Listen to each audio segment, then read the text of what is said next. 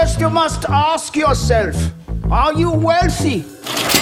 Versão Pocket é o retorno cast em menos tempo. Investidores e investidoras, sejam bem-vindos ao Retorno Cast Pocket, o nosso podcast de 15 minutos. Eu sou Luiz Felipe Vieira, estou aqui com Danilo Ardengue e Felipe Medeiros, e no episódio de hoje, a busca pelo ganho real.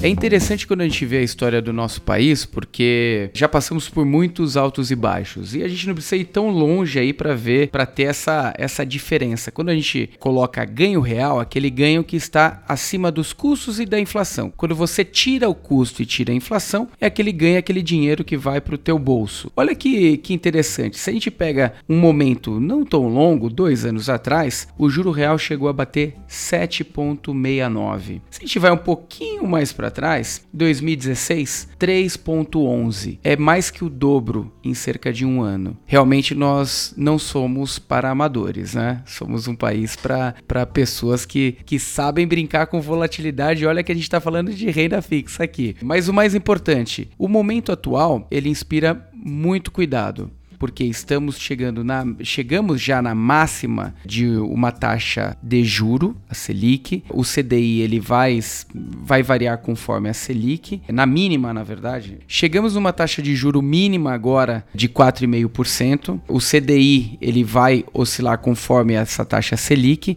e uma inflação, depois a gente até apresenta outros dados mais específicos do, do boletim Focus aqui, que deve chegar próximo aí dos 4% aí para o ano que vem. Ou seja, o ganho ganho real bem pressionado na carteira para aqueles que ainda pensam em CDI. O que a gente faz com todos esses números, né? Por que, que nós estamos falando de ganho real? Se a gente pegar a taxa Selic, que está estagnada agora, talvez estagnou, talvez suba um pouquinho, caia um pouquinho, mas vai ficar nessa faixa provavelmente, 4,5% ao ano. E pegar a projeção da inflação para o ano que vem. Qual que é a projeção da inflação? 3.61 hoje, né? Olhando hoje, que não é o dia do que vai ser publicado.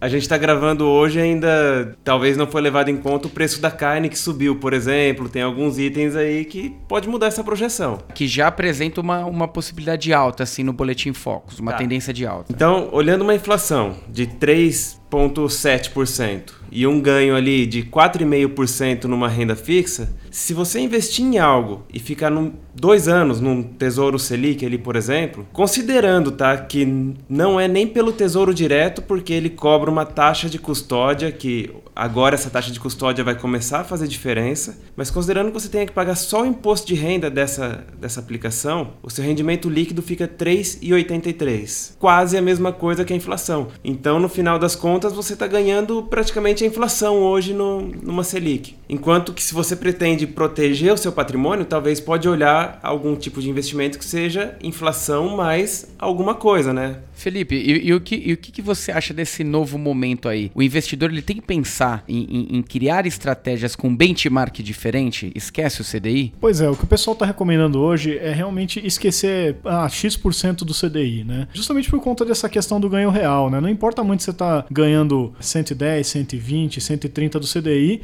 se de repente a inflação começa a andar e você não tem ganho real, né? A gente até pulou essa etapa, mas acho que vale a pena explicar um pouquinho por que o ganho real é tão importante né? Porque assim, se você tem um ganho nominal, mas a inflação é maior do que o seu ganho nominal, na prática isso significa que você está perdendo valor. O seu, seu dinheiro está valendo cada vez menos.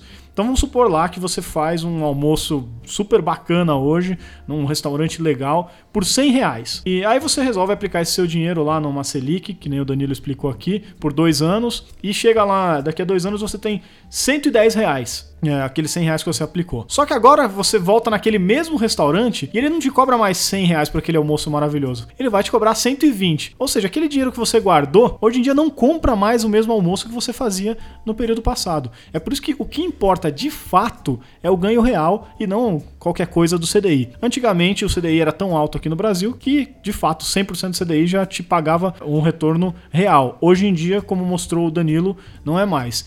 Então a dica é: para de se preocupar tanto em buscar 100% do CDI, 110, 120 e de repente começa a buscar alguma coisa que seja CDI mais um, CDI mais dois, ou ainda melhor que isso, né? IPCA, que é o nosso índice de inflação, mais um, IPCA mais dois. É um caminho que vai te dar mais uma segurança de que de fato o seu dinheiro vai estar tá se valorizando e você não vai estar tá perdendo poder de compra ao longo do tempo. Praticamente chegamos naquele momento que, inclusive, investidores fora do Brasil têm esse tipo de cabeça, né? Tem esse tipo de mindset mesmo, porque não existe o CDI fora do, do Brasil. Não existe esse pós-fixado. Pós-fixado fora daqui é cash, é dinheiro parado em conta para oportunidades. É, então, cada vez mais a gente vai ter que pensar fora da caixinha. Esquece essa questão de colocar o dinheiro investido num pós-fixado, aquele, aqueles overnight que depois passou para o CDI, que, que agora não existe, não existe segredo mais no mercado, né? É importante pensar sempre na diversificação e qual será o ganho real que eu vou colocar no bolso. Não adianta nada você projetar, como o Felipe falou, no almoço, mas no almoço você pode colocar para uma viagem. Você projeta uma viagem, vai gastar mil reais hoje já, eu vou guardar esse dinheiro aí, é,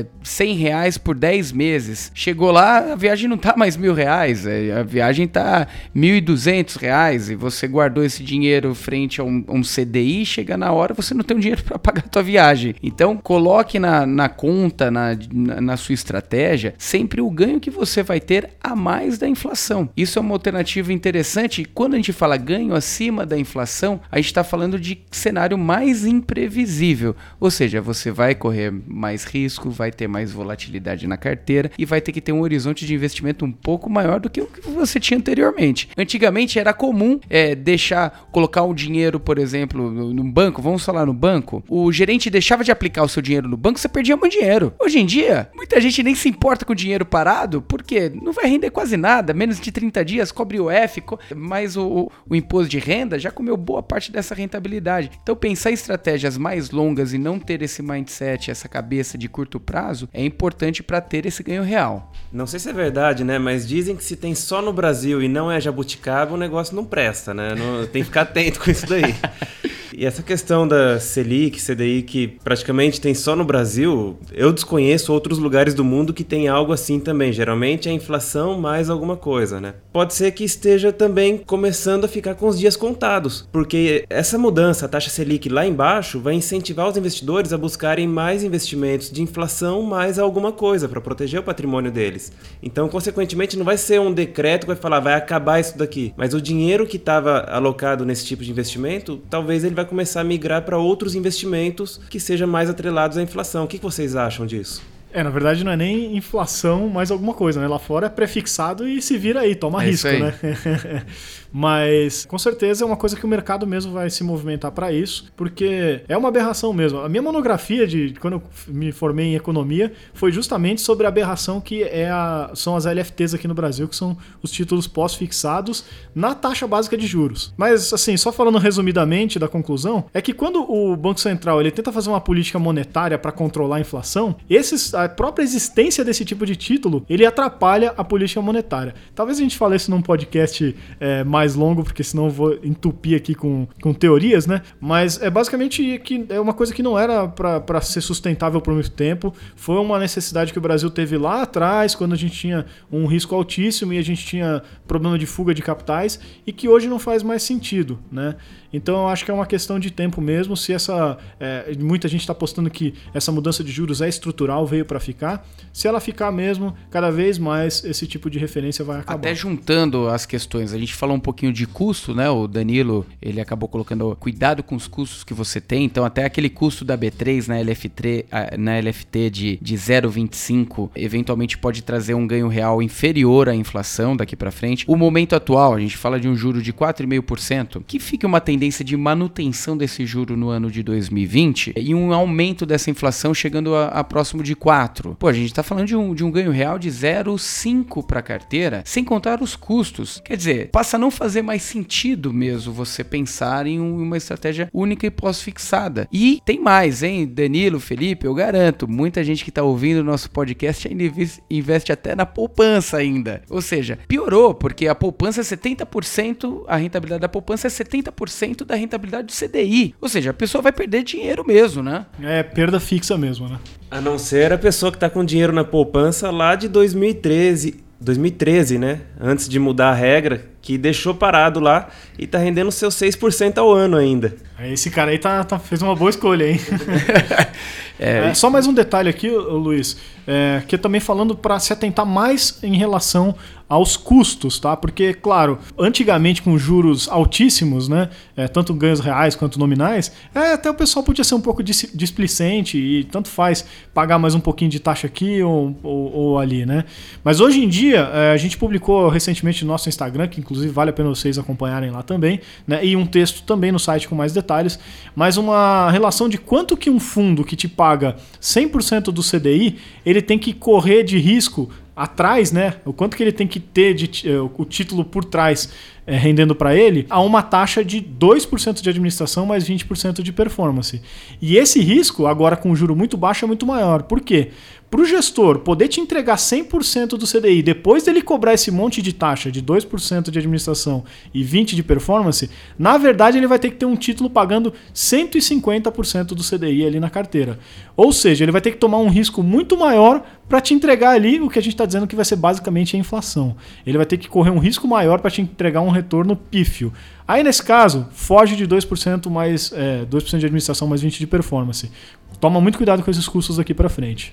Então, como cuidado para você que está nos ouvindo, primeiro, revisite sua carteira, revisite seus custos, né? Os custos que você tem, até os custos do dia a dia bancário, tem conta no banco pagando 100 reais de conta, hoje tem uma, uma série de contas digitais, corretora tudo zerando, você não tem mais custos para ter dinheiro em corretora. Veja os seus fundos de investimento. É, recentemente a gente viu algumas aberrações aí, até teve um movimento grande aí na internet, alguns youtubers, primo rico inclusive, falando de custos, por exemplo, de bancos como Santander, Banco do Brasil, trabalhando com fundos de CDI pós-fixado a custo de 4, 5, 3%, os bancões. Fuja desse tipo de questão. Procure ter eficiência, esse é o primeiro passo. Segundo passo, pense diferente. Não pense com a cabeça que você tinha há pouco tempo atrás. Essa cabeça era minha também, tá? Porque era fácil pensar em CDI. É, vamos pensar diferente daqui para frente. Vamos pensar no ganho real. Quanto que eu coloco no meu bolso? Pense em estratégias mais longas. Títulos que te paguem PCA mais um ganho real acabam sendo interessantes. Títulos como uma NTNB pode ser interessante para tua carteira, que pague IPCA mais um ganho real. Aqui a gente ainda tem a possibilidade de acessar uma NTNB, diferente de outros mercados que é só o pré-fixado e, e, assuma o risco, meu amigo. Você vai ganhar mais ou a menos da inflação? Avalie aí e coloque no risco. A gente ainda tem essa possibilidade de colocar na carteira uma NTNB, uma NTNB longa, curta, é, é, fundos com estratégias mais ousadas de renda variável ativos, diversifique sua carteira para que ela cumpra o seu objetivo, mas coloque para o seu objetivo um ganho real, não um ganho de pós-fixado é, vinculado a um CDI, por exemplo.